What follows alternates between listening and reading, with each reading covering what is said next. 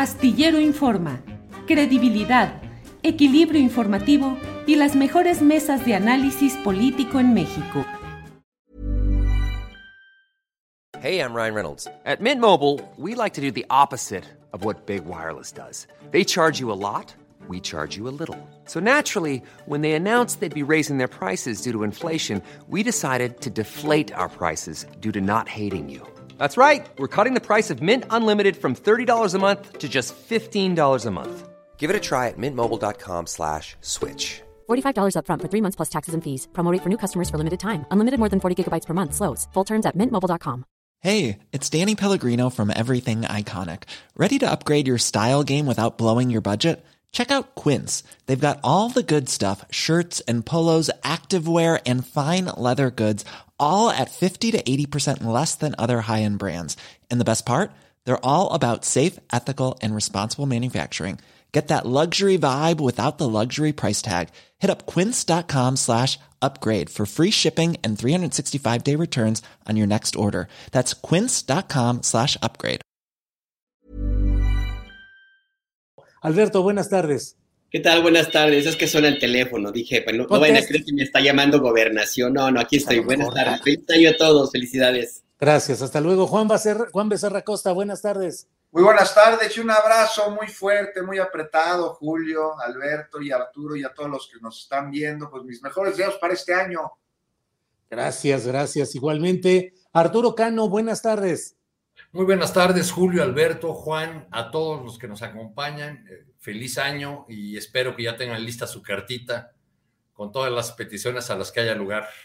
Bueno, pues empecemos con las tuyas, Arturo. ¿Cuáles son las cartitas a, a los Reyes Magos que pondrás en este año, Arturo Cano?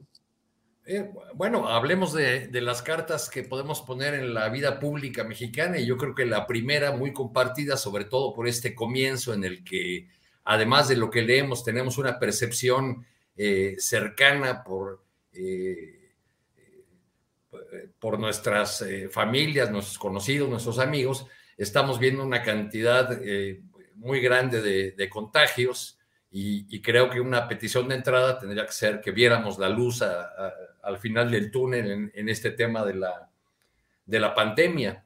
Eh, otra cosa que me parece eh, que podríamos compartir en medio de la polarización que vivimos es la, la necesidad de ir eh, curando estos antiguos dolores como la herida de los desaparecidos y la de las muertes y los asesinatos que continúan en el, en el país pese a las nuevas estrategias y a los cambios en, en la administración pública. Y por último, diría yo que, que sería, que, en esa cartita incluiría la, la petición de que tuviésemos un debate público que puede ser fuerte, puede ser apasionado, eh, pero que no abandonemos el, debate público para sustituirlo, como en ocasiones ha ocurrido en estos tiempos, por un diálogo de sordos o por la incapacidad de, de debatir los, grandes temas del país que van mucho más allá de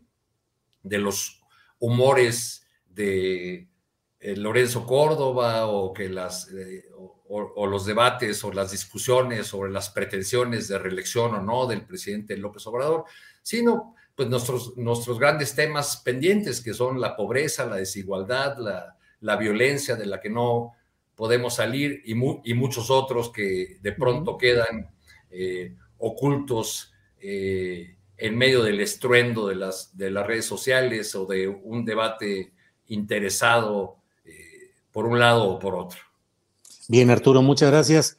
Eh, Alberto Nájar, Mm, he visto, vi algunas uh, reuniones de fin de año que tuvieron de Momentum, de pie de página. La tuvimos nosotros mismos del equipo de tripulación astillero de este programa eh, muchas semanas atrás. Te pregunto, eh, veo que hay una gran unidad y mucha esperanza y expectativas de los periodistas que estamos haciendo propuestas informativas diferentes. ¿Cómo ves para este año? ¿Qué tanto este esfuerzo de periodismo crítico que aspiramos a hacer puede ser aplastado por el pragmatismo político, por las oleadas en las redes sociales que tratan de aplastar toda crítica, en este caso, por ejemplo, la 4T, y premiar con aplausos cuando criticas a ciertos personajes. ¿Cuál crees que va a ser el estado de la salud periodística en nuestro país en este año, Alberto? Mira, si no, si no han logrado hacerlo en estos tres años, eh, en que ha abundado de todo, una eh, andanada enorme de críticas, señalamientos, de campañas, de hostigamiento, bueno, hasta de eh, cuestiones un poco raras, extrañas, como las, el, congelamiento de algunas cuentas de críticos a la oposición y de personajes que se vinculan o que son conocidos como cercanos a la 4T por parte de Twitter, recuerdan ustedes, que se congelaron algunas, algunas cuentas y un, escándalo, según señalamientos de que el director de Twitter en México, pues que era alguien que formó parte de un, grupo del Partido Acción Nacional. Eh, y recientemente, bueno, pues tenemos también este tipo de situaciones que de pronto aparecen y que yo sigo pensando que son un poco extrañas, eh, de la desmonetización de algunos espacios informativos como este, el tuyo, Julio, y como nos tocó en la mañana en Momentum. Me eh, enteré, claro, que también ya les cayó la plaga de la desmonetización. Sí, sí, sí. Entonces a mí me hace pensar que tendríamos que tener un poco de, no, quiero llevar precaución, pero sí las antenas muy, muy, muy eh, listas, la mirada muy, muy atenta, porque es un poco extraño que existen este tipo de, de situaciones de desmonetización para programas donde hay señalamientos no solamente hacia, hacia los grupos opositores a la 4T, sino también al presidente López Obrador, que es lo que me llama a mí la atención. En el caso de nosotros de momento, pues sí le damos de pronto, hacemos, eh, somos a veces yo mismo muy, muy implacable con la, con la oposición y también con el presidente López Obrador. Hemos sido muy críticos. Eh, de hecho, a mí me han dicho que soy hasta priista resentido, imagínate. Este, entonces, a mí me llama la atención que exista este tipo de situaciones. Son extrañas, no tengo explicación, no tengo elementos, pero sí llamo la, atención y no quito la mirada en el hecho de que si hemos detectado en otros momentos que existe una especie de grupos que operan muy coordinados, tanto del lado de la oposición a la 4T como militantes de la 4T, yo tampoco descartaría la idea de que este tipo de comportamientos se trasladen hacia otros espacios, plataformas, como puede ser el que estamos ahorita transmitiendo. ¿Y por qué lo digo? No porque le interese a los dueños de YouTube eh, que desmoneticen o no un, espacios informativos como los que participamos, que honestamente comparado con las ganancias ni millonarias que tienen otros, cualquier youtuber en cualquier lugar del planeta, pues es nada. Eh, yo más bien me, fijaría en esa idea de aprovechar esos recovecos en los, con los cuales se ejercen o se toman algunas decisiones que son ajenas a los algoritmos para tratar de influir y establecer alguna especie de presión eh, orquestada o no para tratar de molestar, por llamarlo menos, eh, a espacios, insisto, críticos. Pero si hemos sobrevivido a estos años, en algunos casos periodistas como los que estamos aquí, tenemos décadas sobreviviendo a, presiones, a, momentos difíciles en el ejercicio periodístico. Yo creo que este 2022 también lo vamos a, conseguir, lo vamos a lograr. Hay una coincidencia eh, en el surgimiento de medios y espacios distintos, críticos, que no están o estamos vinculados con ningún interés en específico, sino con el puro afán de hacer periodismo. Así que por ese lado yo tengo muchas expectativas. Además, por simple comparación, Julio, Juan, Arturo, el 2021 sí estuvo del nabo. Así es que mm. ya lo que venga es bueno. Así es, así es, Alberto. Gracias. Juan Becerra Costa, la misma pregunta, pero desde el eh, flanco de los medios electrónicos, televisión, eh, radio, en sus expresiones de la televisión o la radio públicas, la televisión y la radio privadas. ¿Cómo ves 2022? ¿Qué esperas? Eh, ¿Cómo crees que venga este 2022? Bueno, pues este, quienes nos dedicamos de una manera u otra al periodismo, eh, pues no nos va a faltar material. Es como al leñador que está en medio de un bosque lleno de árboles que puede talar. Este, a nosotros no nos va a faltar material. Y si, como dice Alberto, el año que acaba de terminar estuvo del nabo, Este, la verdad, no sé cómo va a estar en el sentido de los ataques, de las desmonetizaciones, de las extorsiones que hacen eh, eh, pues los que tienen las riendas en la mano o el sartén por el, por el mango. Pero lo que sí es que vamos a tener muchísima información. Tenemos unas elecciones en seis, este, elecciones a gobernador en seis estados. Eh, estamos ya más a la mitad del camino. Estamos viendo, aunque se quejaba Rubén Luengas, que pues la carrera presidencial ya inició y definitivamente falta muchísimo tiempo, pero es así, es lo estamos viviendo y no lo podemos tapar con un dedo, como decía Fox, que se tapa el ojo con un dedo. se tapa el ojo con un dedo. El sol con un dedo. ¿Cómo veo a la televisión? Me, me, dices la televisión, los medios electrónicos, pero aquí hay una dicotomía que tú bien marcaste, Julio, que es los medios públicos y los medios privados hoy somos tan distintos y nos respondemos a tan distintas cosas. Para empezar, los medios públicos, pues no tenemos publicidad. Entonces, no, no, no, hacemos nuestro contenido, este, ni tenemos una línea que esté dirigida a agradar o atraer a los clientes, ¿no? No nos medimos por ratings, realmente tenemos una, una misión con la audiencia y eso es lo que se debe respetar cómo veo a los medios públicos. La verdad, me gustaría que fueran un poquito más plurales. es que, yo formo parte de ellos y hacemos un esfuerzo por darle cabida a todas las voces. Estaría bien, estaría bien que todas, absolutamente todas quepan. A unos los hemos invitado en Capital 21 y no han querido venir, porque dicen que nos los vamos a trampear, que, porque somos tres contra dos o tres contra uno, pero la invitación está, está abierta y estaría bien que vayan. Es como la consulta de revocación de mandato, ¿no? O sea, no quiere que se lleve a cabo, pero quieren sacar al presidente. Quieren voces. Bueno, sí estaría bien que, los medios públicos les abrieran las voces, pues para ver qué barbaridades tienen que decir. Y pues veo que, es un año muy complicado. Yo también tengo mi cartita a los Reyes Magos. En el un INE más democrático. Les pido inmunidad de rebaño para todos y les pido pues una oposición con proyecto, porque es necesario, Julio.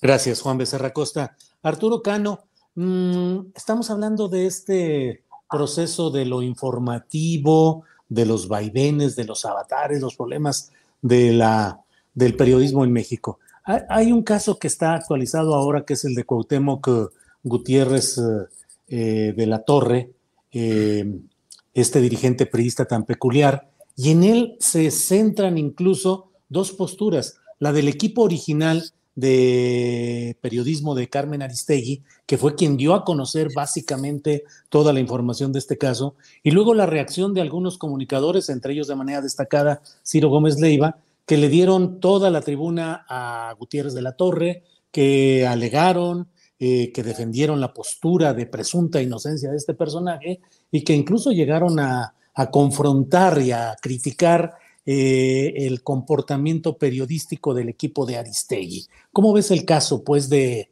eh, Gutiérrez de la Torre y el periodismo alrededor de este caso, Arturo Cano?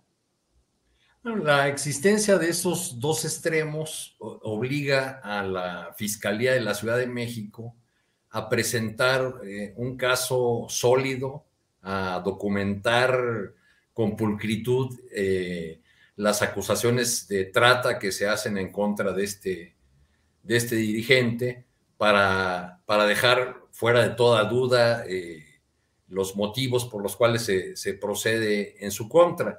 En el caso de, de Cuauhtémoc Gutiérrez, que fue durante largos años dueño prácticamente de lo que quedaba del PRI en la Ciudad de México, eh, lo que más me llama la atención es que su impunidad, eh, que su actuación estuvo protegida durante larguísimos años por quienes estaban en el, en el, poder, que no eran precisamente de, su partido. Terminó eh, Gutiérrez de la Torre convirtiendo a, los restos del PRI en, un aparato o en una fuerza al, al servicio de quien estuviese en el poder, incluso con rudas confrontaciones con figuras nacionales de su partido. Recuerdo, por ejemplo, sus, sus choques con Beatriz Paredes y María de los Ángeles Moreno, eh, que trataron de, quitarle el control del, partido sin, sin, conseguirlo. Pero creo que es un buen ejemplo de, de cómo la clase política, sin importar los colores, se protege a sí misma, garantiza espacios de, impunidad y, la obligación de, la actual fiscalía, que eh, recaerá finalmente sobre el gobierno de Claudia Sheinbaum. Por eso es muy importante que, el caso sea presentado pulcramente, porque con esto de la sucesión adelantada, ya todo tipo de jugadas, incluso las, las judiciales, se leen eh, como movimientos en el, en el tablero de la, de la adelantada sucesión. Gracias, Arturo Cano. Alberto Nájar, em, ¿cómo ves este tema de eh, Gutiérrez de la Torre, eh, liderazgo construido artificial o genuinamente en torno a este personaje, la protección que tuvo en su momento y el desenlace que está viéndose, al menos en su consignación y su sujeción a proceso, respecto a este eh, ex dirigente priista Alberto Najar. Mira, aquí coincido con Arturo que la Fiscalía está obligada a presentar un caso sólido. Em, y por lo que se ve hasta ahora, pues sí, el términos del expediente es un caso que tiene elementos, parece bastante sólido. El problema es que está fincado en una eh, acusación que no necesariamente garantizaría una sanción ejemplar como la que se pudiera esperar, esperar al menos mediáticamente, en contra de este personaje que sí es bastante peculiar, bastante extraño, eh, porque está acusado de tentativa de trata eh, y, de asociación delictosa. Por este último de, eh, acusación sí podría tener, y de hecho la tuvo, una prisión preventiva oficiosa que se basó, según entiendo, más por el hecho de que Cuauhtémoc Gutiérrez se dio a la fuga y pues fue aprendido un año, tiempo después de que, de que se estableció la petición de una orden de detención en su contra. Pero al final del día, el tema eh, puede derivar en una sanción que no correspondería con lo que, con lo que se espera de una situación como la que se denunció, en la cual participaba este personaje. Me llama la atención que se le acusa de, encabezar una red de, trata de personas, eh, y sin embargo solamente hay uno o dos, dos detenidos más, creo. Y para hacer una red, pues tendría que ser más extensa, aunque en términos legales pudiera ser que se pudiera eh, solventar. También sería importante que en esta investigación, en este proceso judicial que ya existe en contra de Cuauhtémoc Gutiérrez de la Torre, se lograra una protección suficientemente sólida para otras víctimas de este grupo y de este personaje, para que se animaran a comparecer ante el juez y presentar su caso y de esa manera fortalecer eh, de una manera más sólida este proceso en contra de Cuauhtémoc Gutiérrez.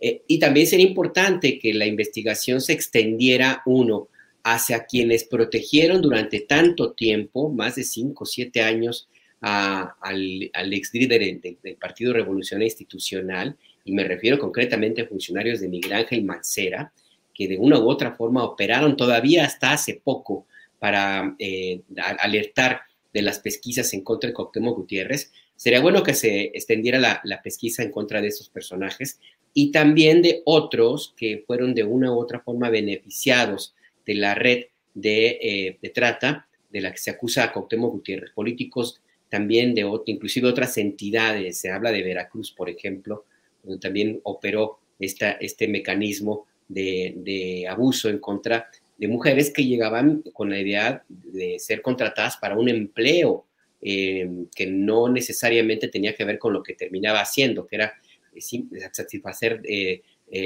los servicios sexuales de este, de este personaje. Más allá de eso, a mí me parece importante que se haya logrado esta captura, es un mensaje para terminar con la impunidad.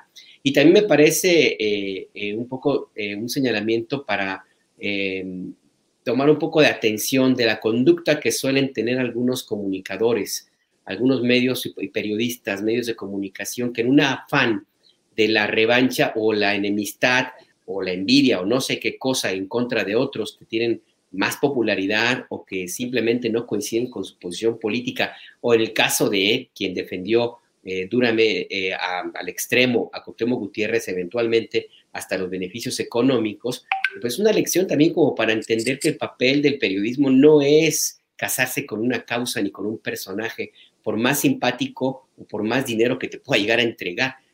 Al contrario, el periodista tiene que cumplir con una labor social independientemente de cualquier poder, espacio político, público o lo que sea. El servicio fundamental del periodismo está en otro lado, en la sociedad, no en personajes, no en los cuates, no en los amigos, no en tus propios problemas personales con otro comunicador, como creo yo entiendo que es este caso, Julio. Bien, Alberto, muchas gracias. Juan Becerra Costa, ¿qué podemos, eh, qué lección nos va dejando en este momento el caso de Gutiérrez de la Torre, que fue un caso pues emblemático del abuso del poder y de toda una trama de agresiones contra mujeres eh, documentados en algunos casos y como dice Alberto, con necesidad de que haya pues una mayores testimonios para que el caso no quede endeble. Pero, ¿cómo ves todo este tema en lo general, Juan Becerra Costa? Pues, ¿qué nos deja, Julio? Nos deja a mí, me deja por lo menos el sabor de boca de, que la justicia puede tardar, pero, pero llega, cosa que es un lugar común y que no sucede en todos los casos, ¿no? Este, pero pues la basura al tambo, y una que debía de haber estado ahí desde hace rato, años, y este, por no haberla metido cuando tendría que haber sido, la podredumbre alrededor suyo se extendió, Julio, causando todo tipo de enfermedades, y de ellas la principal me parece que se llama impunidad. Ya lo decía Alberto, me parece que aquí, aquí está la nota, ¿no? Pero también está la corrupción y está el influyentismo, entre otras, y es que pues la basura en sentido figurado y textual es lo que rodea a Cuauhtémoc Gutiérrez de la Torre, quien me gustaría recordar un poquito, un poquito de historia para, entender todo el entramado. Sí, él, sí, sí. Él, creció bajo la prosperidad del legado de sus padres en el negocio de la basura, precisamente, ¿no? Y fue el príncipe de la basura, el hijo de Rafael Gutiérrez Moreno, el zar de la basura, y de Guillermina Lazarina, le decían, Mataron a su papá en 1987 y entonces Cuauhtémoc dejó de ser el príncipe para convertirse en el nuevo rey de la basura. Pero más allá de los residuos, lo que, lo que a él le gustaba era la política. Y pues a ver, yo me pregunto, ¿a dónde va el rey de la basura a hacer carrera política?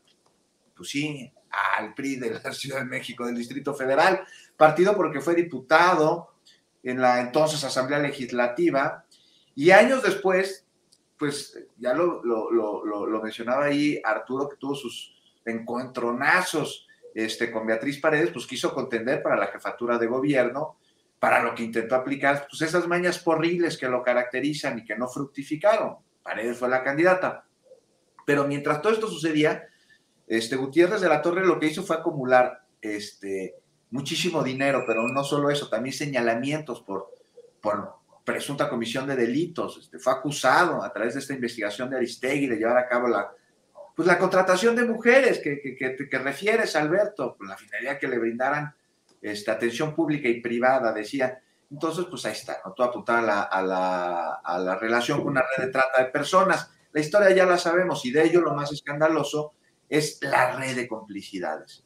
O sea, aquí me parece que está el ojo del huracán. Una que lo mantuvieron ante esta presunta comisión de delitos, pues alejado, alejadísimo de la aplicación este, de la justicia y de destacar justo el sexenio de Mancera, en el que tuvo que haber sido protegido para no ser investigado a fondo.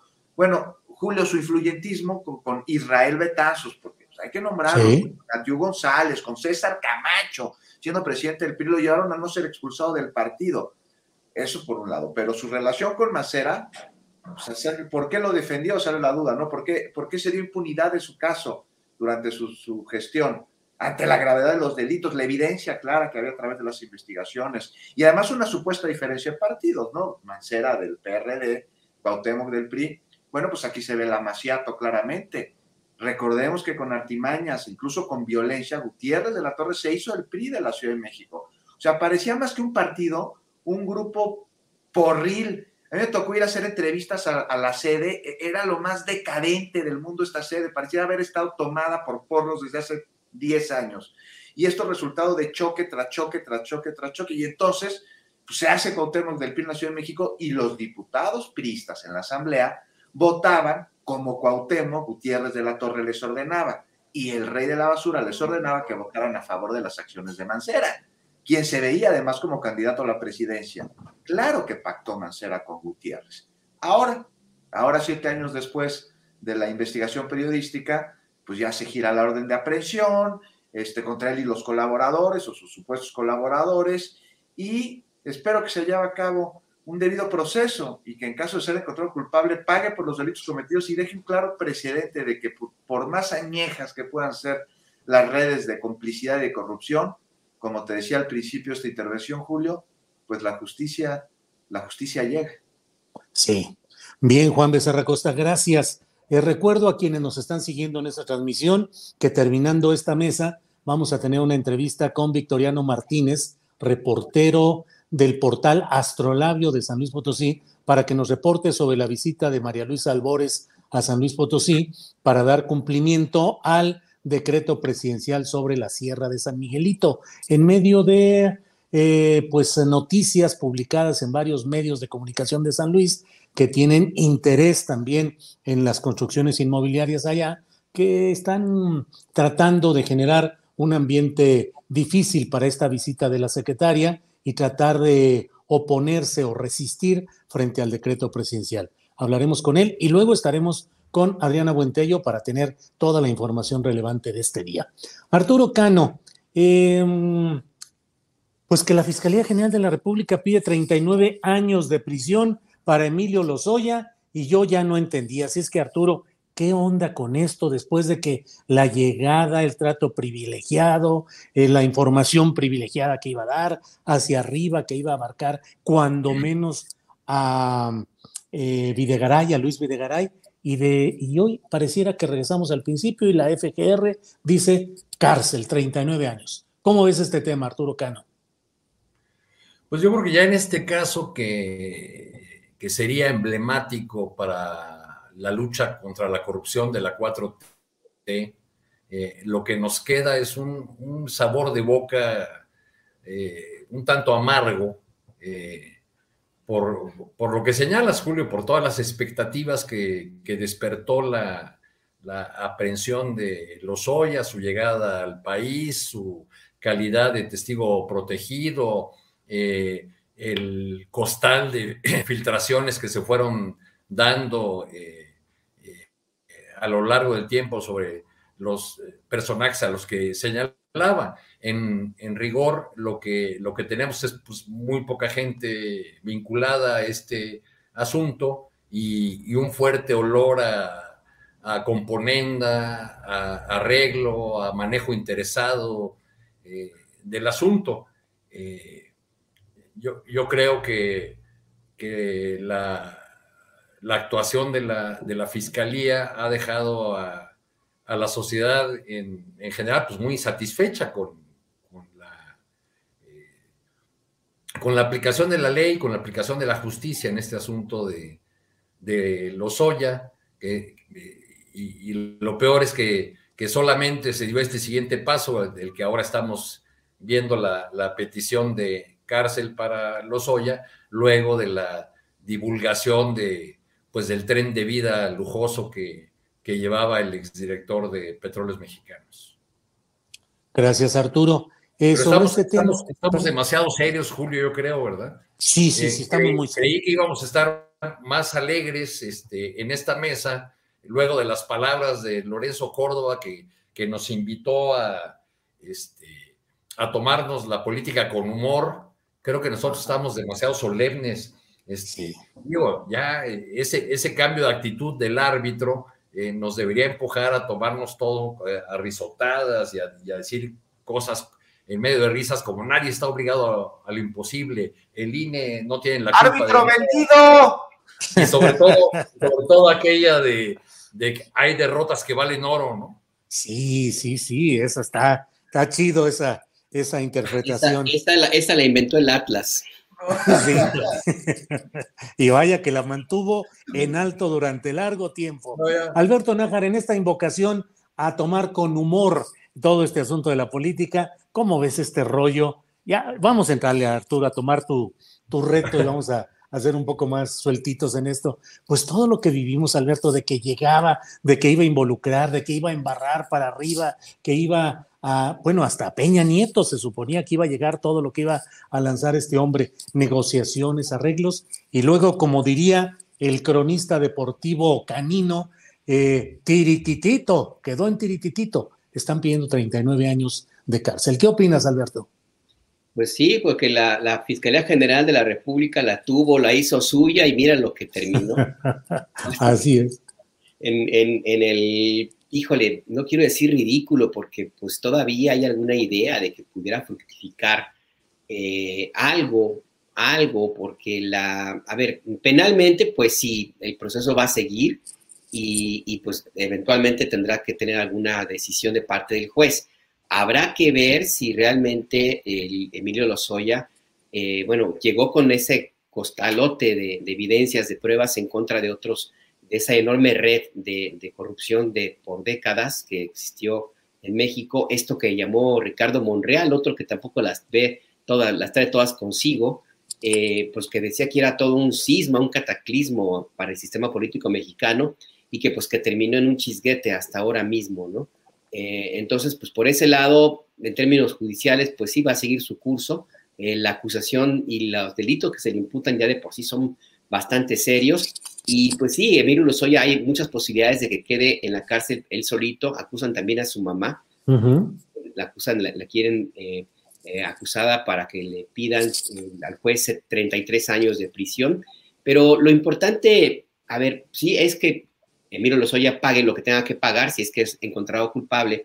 Lo importante a mí, e insisto en eso y coincido con, contigo, con, con Arturo, eh, es que la expectativa era, era muchísima, era grande, era, ah, era eh, pues eh, como para hacer una transformación importante, una en fuerte estate quieto a la oposición, mandar los mensajes que tenían que enviarse y hasta ahora no ha ocurrido nada. Lo que me queda a mí muy claro es que este caso de Lozoya pues lo que evidencia es esta eh, dejadez, para no llamarle incapacidad, del fiscal Alejandro Gertz Manero para concretar las expectativas que se crearon con la posición que ocupa como el primer fiscal autónomo en la historia de este país, pero sobre todo con las expectativas políticas que creó en la misma fiscalía alrededor de este, de este personaje y que han quedado pues prácticamente muy poquita cosa a tal nivel que inclusive otro de los involucrados de una u otra forma en el mismo paquete, en el mismo costal, que es eh, Alonso Ancira,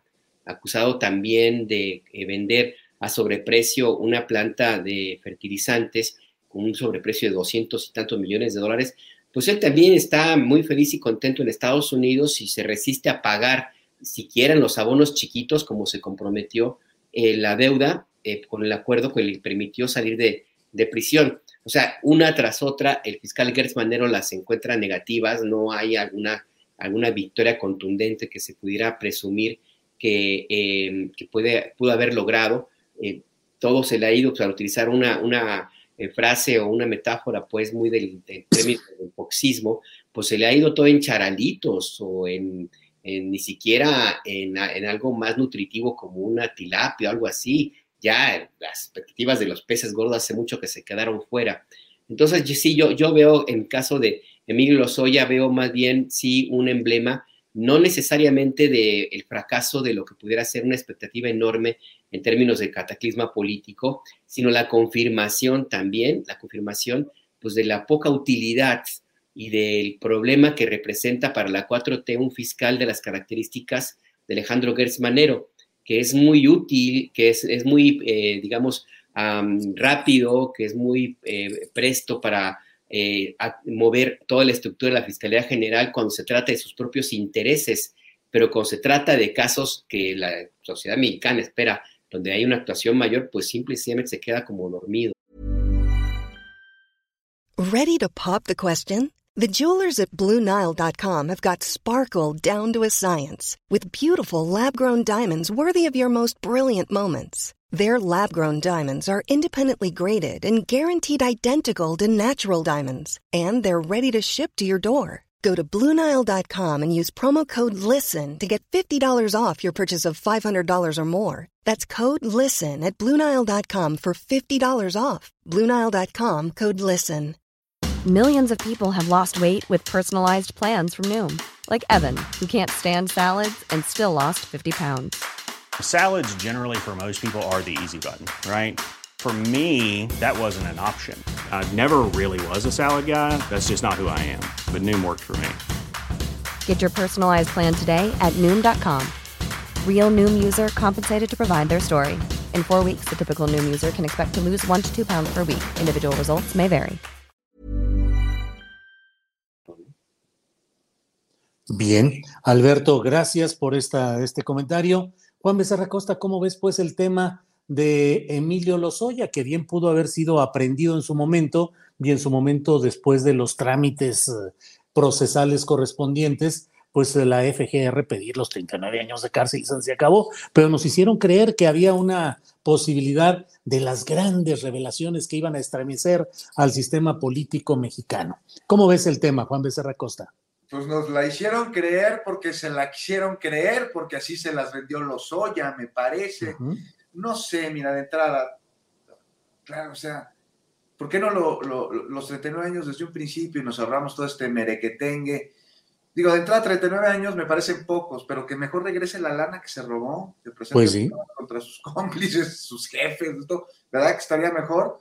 Pues porque año y medio más o menos de que se inició el proceso no tenemos nada. Un proceso en el que claramente Lozoya sí tiene responsabilidades penales, pero sobre el que se espera claridad en el entramado de esta red de corrupción que durante el sexenio de Peña Nieto causó varios de los peores saqueos que han existido en contra de los mexicanos. estamos hablando aquí de un sexenio que más allá de casas blancas, que bueno, vamos a meterle tragicomedia, Arturo, las casas blancas, algo que el presidente realmente no entendía que estaba mal porque así se hacían las cosas y así las entendieron él y su equipo. Entonces, oye, ¿por qué están tan enojados? ¿Te acuerdas que decía que no entendía que, cuál era el asunto de la Casa Blanca? Pues así se centró ese sexenio en ver cómo se llenaban los bolsillos, ¿no? Quienes están encargados de gobernar y de administrar el país. Entonces, pues es posible que desde el aeropuerto en Texcoco, la estafa maestra, Odebrecht, la reforma energética y demás escándalos de corrupción, estemos viendo aquí nada más una puntita de un iceberg. Pero ya, de esta puntita, en lo cuanto se sabe y a la fecha en la que estamos, a partir de que iniciaron los procesos, tampoco sabemos lo que, lo que deberíamos saber. Porque no es posible que con toda la voluntad política que se dice que hay, con los mecanismos anticorrupción, con las detenciones, la Fiscalía no cuente hoy con más detenidos en estos casos. Y por supuesto, como decías, Alberto, pues más allá de, de tilapias, o sea, peces gordos, porque Aquí todos los caminos de la corrupción durante el sexenio pasado conducen a Peña y a Videgaray, pero no son los únicos. La operación por estos fraudes requiere de coordinación entre distintas dependencias e instituciones financieras. ¿Dónde están los operadores? ¿Quiénes son? Y, no se pregunta en un aire de revanchismo, sino de búsqueda de claridad para que se haga justicia, que, que además sea reparativa, que me parece que será la más adecuada porque ¿de qué nos sirve tener a los Oya 39 años en el bote y a su señora madre 25 si se van a guardar lo que se robaron? Que bien podría ayudar a comprar más vacunas o a construir escuelas, en fin. Aquí el pendiente me parece que es investigar y consignar para que después haya reparación, pero de fondo y con todos los implicados, ¿no? O sea, no nada más por encimita. Por lo que hay que seguir, pues el dinero, dar con los recursos, algo que pues ha sido muy complicado si la Fiscalía Reumática y la unidad de inteligencia financiera han tenido rencillas, como vimos que sucedió, o si la fiscalía se atiene exclusivamente al testimonio de una persona y no investiga, en este caso los oye, no investiga por su parte, en fin. Me parece que en este tema, pues estamos en pañales, Julio, y que a la voluntad política le hace falta pues, voluntad operativa en impartición de justicia por parte del fiscal y de sus gentes, ya lo decía Alberto, es, para sus rencillas familiares es muy eficiente, pero parece que es un asunto de interés nacional, pues vemos que no tanto. Entonces ya, pues es como, como haber estado en, un, en una especie de coma jurídico, después de todas las expectativas sobre los señalamientos que iba a hacer Lozoya, pues resulta que no, pues 39 años de cárcel. Pues sí, así están las cosas, Juan Becerra Costa, en todo este en todo este terreno, con muchas expectativas y finalmente con la cruda, con la dura realidad de lo que está sucediendo. Arturo Cano y en Veracruz, Veracruz convertido en un punto de conflicto entre precandidatos y entre morenistas en general, con todo lo que se ha dado de la detención del secretario técnico del eh, Senado, el señor del Río Virgen, que ha denunciado que eh, hay un maltrato hacia él, que le dan solamente una comida al día, que está en una celda con más de 27 personas, y la intervención de Ricardo Monreal, las respuestas del propio Cuitlagua García, gobernador de Veracruz. ¿Cómo has visto todo esto, Arturo Cano?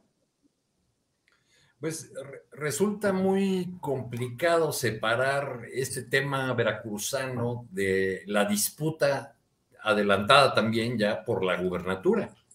Eh, ahí podemos ver eh, la, alianza del gobernador actual de del profesor Cuitlagua García con la secretaria Rocío Nale, por un lado, eh, eh, con un actor emergente, este personaje que ahora preside la Cámara de Diputados, Sergio Gutiérrez Luna, veracruzano, originario de Minatitlán, eh, muy ligado al PAN y al PRI en otros momentos. Se han mencionado, por ejemplo, sus ligas con Guillermo Padres, el sonorense, y, con eh, Hernández, el exgobernador tamaulipeco. Pues hay Eugenio Hernández. Eugenio Hernández, ahí traen eh, ese juego al que se suma un, tercer actor que siempre ha soñado con ser gobernador de Veracruz constitucional. Y me refiero a Dante Delgado, el gran jefe del movimiento ciudadano. Creo que esos ingredientes sumados a, eh, a, la, a, la, manera de hacer política, la veracruzana, que no se caracteriza o nunca se ha caracterizado por sus eh, formas suaves, pues han, llevado a, esta, a este conflicto que, yo leo ya de plano, eh, a lo mejor lo de, lo de Monreal ya es un rebote que toca un suspirante presidencial, pero lo, leo más en el contexto local, en, estos, en esta lucha eh, adelantada ya por la, por la nominación de Morena a la, a la gobernatura de Veracruz, por la sucesión de, de y me parece lamentable que si, que si es así, eh, pues eh, vivamos este proceso de eh, judicialización de la política o politización de la justicia, como se quiera, como se quiera ver, este, porque, porque hasta donde podemos ver, no hay un caso muy sólido en contra del, del señor del Río, ¿no? en fin, pues ahí, lo dejo con, especulaciones porque es, un tema eh, eh, muy complicado como la política veracruzana nos ha acostumbrado desde hace mucho. Sí, así es. Arturo, gracias. Alberto Nájar, Veracruz, eh, detención de, de, este secretario técnico del Senado, entra en acción Monreal, pone un tuit Marcelo Ebrar, les va como en feria a todos, en fin, una serie de derivaciones de este hecho veracruzano. Te pido tu reflexión sobre ello y también te pediría que me dijeras qué opinas de esta presencia de Dante Delgado y particularmente del Movimiento Ciudadano, que me parece que está en una tarea incesante de recolección de inquietudes, escisiones de Morena y que me parece que va creciendo en ese sentido Movimiento Ciudadano. Pero por favor, tu opinión, Alberto. Es que em, más allá de la lectura de Arturo, que me parece muy interesante, eh, yo agregaría justo en este punto que tú me em, planteas al final, Julio, eh, esta extraña coincidencia entre Ricardo Monreal y Movimiento Ciudadano, y que se parece profundizar con este caso específico de, que fuera uno de sus personajes más, eh, colaboradores más cercanos del Río Virgen, pero que cuyas, eh, digamos que es apenas una muestra de todo lo demás que ha habido alrededor de la posición política del senador, del coordinador de los senadores de, Morena, a quien, por cierto, yo tengo la impresión que el presidente López Obrador ayer le envió un mensaje con dedicatoria, al momento de decir claramente, pues, que el, el método de selección de la candidatura presidencial de Morena es el de las encuestas y no cualquier otro, porque dijo se puede prestar a cochupos, yo resumo con mi palabra, eh, porque el presidente lo dijo en otras, con otras palabras, pero básicamente dice que se puede prestar a manipulaciones. Y es justamente ahí en el terreno donde Ricardo Monreal más tiene posibilidades de tener algún crecimiento en términos de, reales de la presencia política, porque fuera de los medios de comunicación y fuera del llamado círculo rojo, y de Zacatecas, por supuesto. No veo yo dónde pudiera tener bases suficientes Ricardo Monreal como para aspirar seriamente a ser el candidato presidencial de Morena a la presidencia de la República. Y lo digo porque el presidente López Obrador no lo ha incluido en su lista de favoritos, por más que él ha abierto la baraja de una forma muy, muy extensa. Eh, y por eso es que yo veo que este caso del Río Virgen es como una muestra del acercamiento que hay de, eh, Movimiento Ciudadano Dante Delgado hacia Ricardo Monreal y detrás de Dante Delgado también eventualmente hacia otro, otro grupo de opositores que no están muy, muy contentos ya con este grupo extraño eh, pinochetista que se llama Va por México o algo así, y que también sufrió, sufrió una fractura, nació un famoso Frente Cívico Nacional, creo que sí, Y bueno, tú hablaste con Cecilia Soto, ella dio una pista, una clave que lo comentaba también Arturo en algún momento el año, el año pasado, en el sentido de que dijo Cecilia Soto, vamos a tomarnos un buen rato para decir el candidato. Yo, al igual que Arturo, coincido con la idea de que el mensaje es, pues estamos esperando, Marcelo, y también, por supuesto, a, Ricardo Monreal. Entonces, sí, yo, yo creo que tiene esa, esa lectura de que supera el rango eh, meramente judicial, porque es cierto, la acusación eh, con un buen abogado, pues el, imputado puede salir libre porque está como en chino, que esté detenido él y no necesariamente el que se benefició directamente del asesinato del candidato por el cual es acusado de ser autor intelectual del Río Virgen. Eh, entonces, por ese lado, pues sí, es un caso endeble. Yo lo veo, sí, insisto, como un tema más, más de política, más electorero, más hacia, hacia adelante, hacia, no sé si 2024 le alcance la gasolina para llegar a ese momento, pero sí por lo menos para hacer un posicionamiento político en un momento que es importante para el presidente López Obrador, que es el referéndum de la revocación de mandato, donde el debate político va a estar muy, muy intenso y cualquier tema que se pueda colar y que pueda eventualmente eh, causar algún ruido, pues va a tener la repercusión que en otro espacio no pudiera llegar a, contar. Pero sí, yo sí veo también ahí una, una especie, como tú señalas, de acercamiento de Dante Delgado, que anda pescando por aquí, pescando por acá, ya agarró Samuel García, ya tiene Alfaro, ya metió al hijo de Colosio, de Luis Donaldo Colosio, que lo quieren hacer ya casi, casi como Martin Luther King. En fin, por ahí que, que e, e, ese afán más hacia el futuro.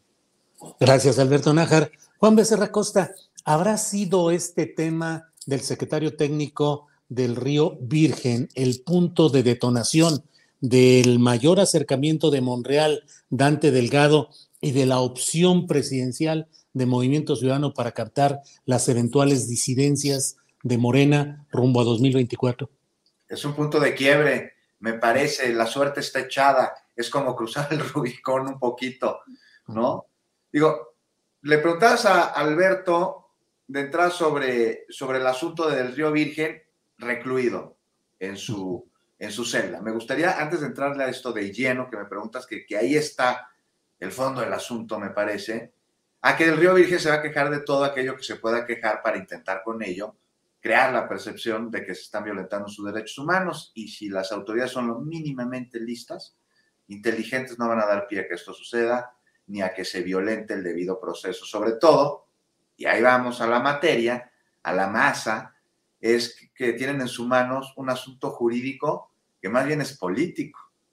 Y tanto que ha escalado los tribunales de justicia y ha sido este, la gota o la excusa con la que se ha dividido una banca en el Senado.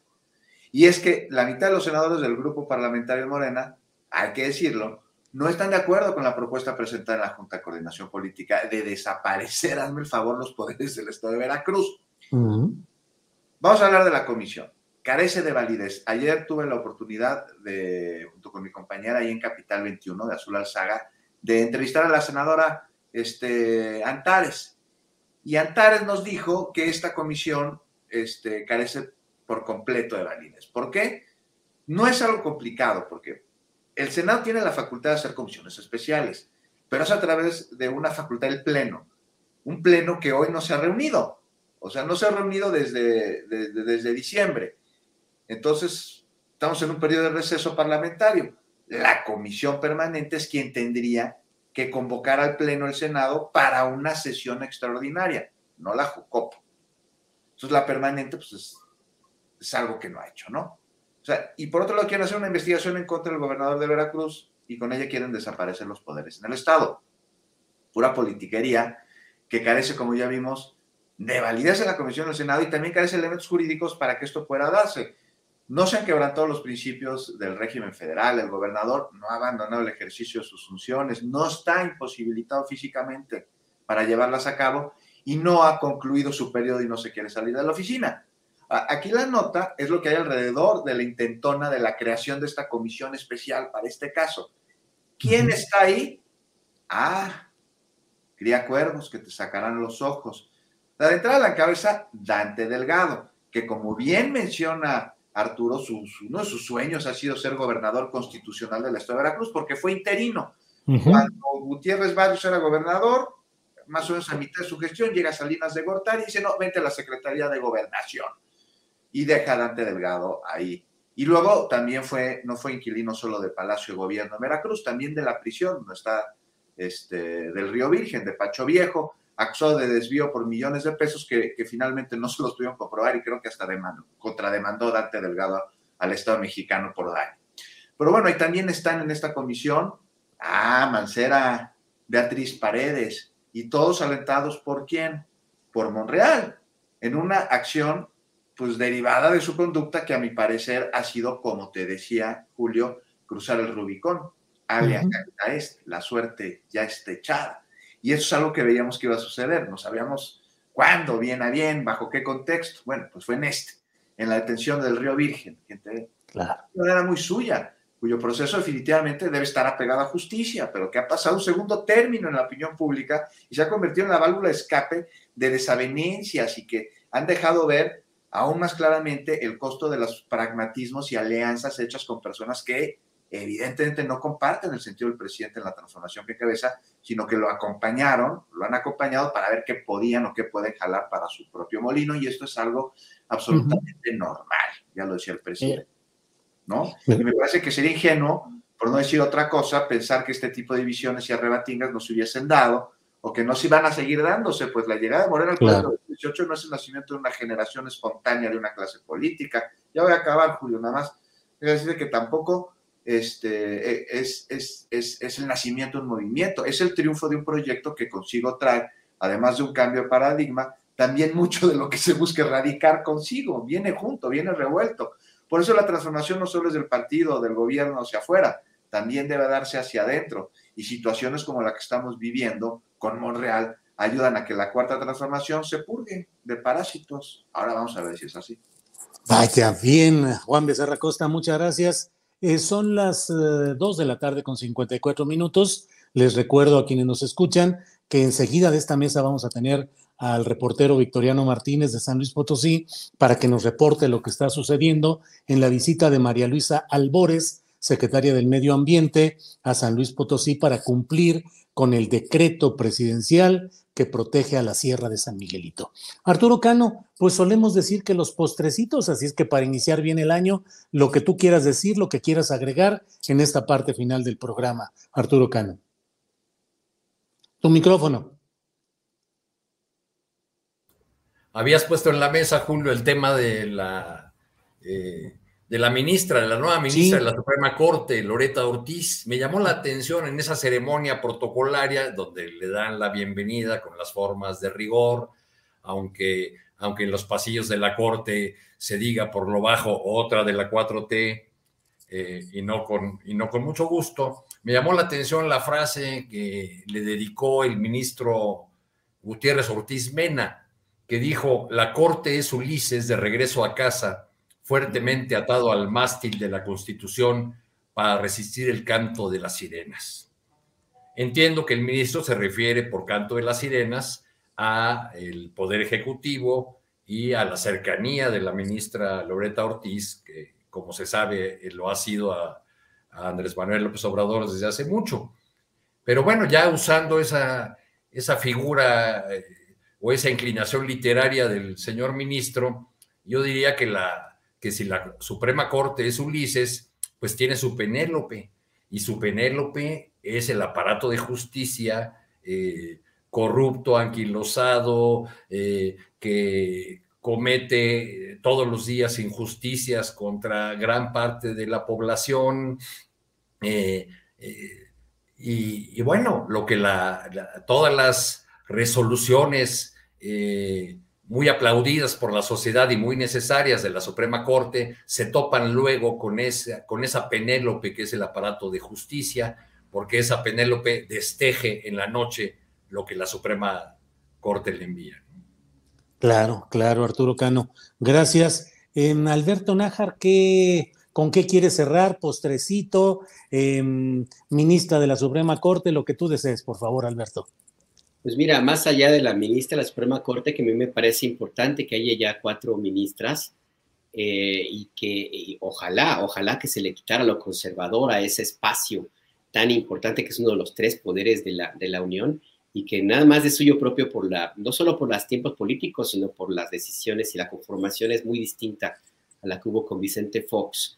Yo quisiera así rapidísimo algo que me acabo de encontrar en uno de los chats de, periodistas que tenemos. Pues ahora resulta que Roberto Palazuelos, este es actor, hotelero, quiere demandar a Lidia Cacho eh, porque hubo una, una publicación de Lidia donde me lo menciona como parte de una estrategia para despojar de terrenos ejidales a un grupo de campesinos en, la Riviera Maya. Bueno, Roberto Palazuelos, a lo que me llama la atención no es la de esto, por supuesto que es eh, de riesgo de que quiera demandar a, Lidia Cacho, sino que me vengo a enterar que quiere ser gobernador de Guerrero. Yo no sabía, ¿ustedes tenían noticias de eso? De, Quintana Roo. De Quintana Roo. De Quintana Roo. Sí. Bueno, con razón. Bueno, donde lleva a cabo los despojos. Sí, exactamente. Pues sí, él, es uno de los principales eh, depredadores de las playas de, Quintana Roo, de la Riviera Maya. Bueno, pues quiere ser gobernador, según me, voy enterando. Yo, yo no lo sabía. ¿Por el PRD? Pues sí, por el PRD. O sea que. pláticas. Coincido con, mi querido Juan Becerra Costa. Este año va a ser muy, muy divertido. Y, bueno, luego, luego llegan personajes eh, eh, tan o más impresentables que Palazuelos al poder Hace rato que hablábamos de Gutiérrez de la Torre, olvidé señalar que, el alcalde de Magdalena Contreras es de su grupo político. Muchas No, hombre. No, y Palazuelos por el PRD, Alberto, en Quintana Roo. O sea, bueno, por lo menos tienen que, que, pues uno ya es, el sol quemado y el otro está quemado por el sol, entonces yo creo que es la única relación. entonces va a ser el niño verde o el ex niño verde que ya está muy lagartón, va a ser su secretario de medio ambiente, seguramente. Sí, claro, claro, imagínate, o secretario de finanzas directamente. o, por lo menos entrenador de paracaidismo. Sí, así es. Bien, Alberto. Juan Becerra Costa, para cerrar esta mesa, por favor, el postre con lo que tú desees agregar. Por favor, Juan.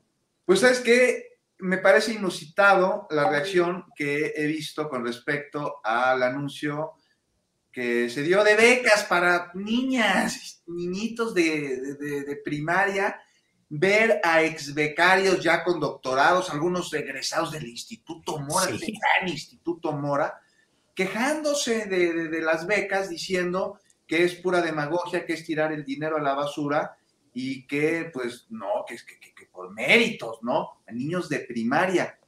Y esto trae mucho de fondo, ¿no? Más allá de que, oye, como un ex becario se queja de que anden dando becas, no es tan simplista como lo que estoy diciendo, es síntoma de un modelo en el que la desigualdad es una virtud y el intento por crear una sociedad equitativa es para ellos absolutamente ineficaz. Entonces, los ricos son ricos por sus méritos y los pobres son culpables de su pobreza sin que privilegios para los primeros o desventajas para los segundos tengan algo aquí que ver. Entonces dejo abierto un muy buen debate, ayer lo decía la jefa de gobierno en su, en su Twitter, en su cuenta de Twitter, deja abierto un muy, muy buen debate entre quienes quieren que permanezca este modelo de privilegios de unos cuantos y, quienes quieren que estos privilegios a unos cuantos se acaben para convertirlos en derechos para todos. Bien vale, bien vale la pena echarle una pensada al asunto de las becas y a sus implicaciones en los distintos contextos que nos competen, no solo a los que les dan las becas, sino a, a toda la población en general. Muy bien, Juan Becerra Costa, muchas gracias y bueno, pues hemos llegado, estamos Son las 3 de la tarde con un minuto y estamos ya eh, terminando nuestra mesa de periodistas. Arturo Cano, muchas gracias y buenas tardes. Muchas gracias, Julio. Buenas tardes, colegas y a todos los que nos acompañaron. Feliz año nuevamente. Gracias, Alberto Nájar. Gracias. Buenas tardes. Feliz año. Gracias a todos. Cuídense. Juan Becerra Costa, gracias y buenas tardes.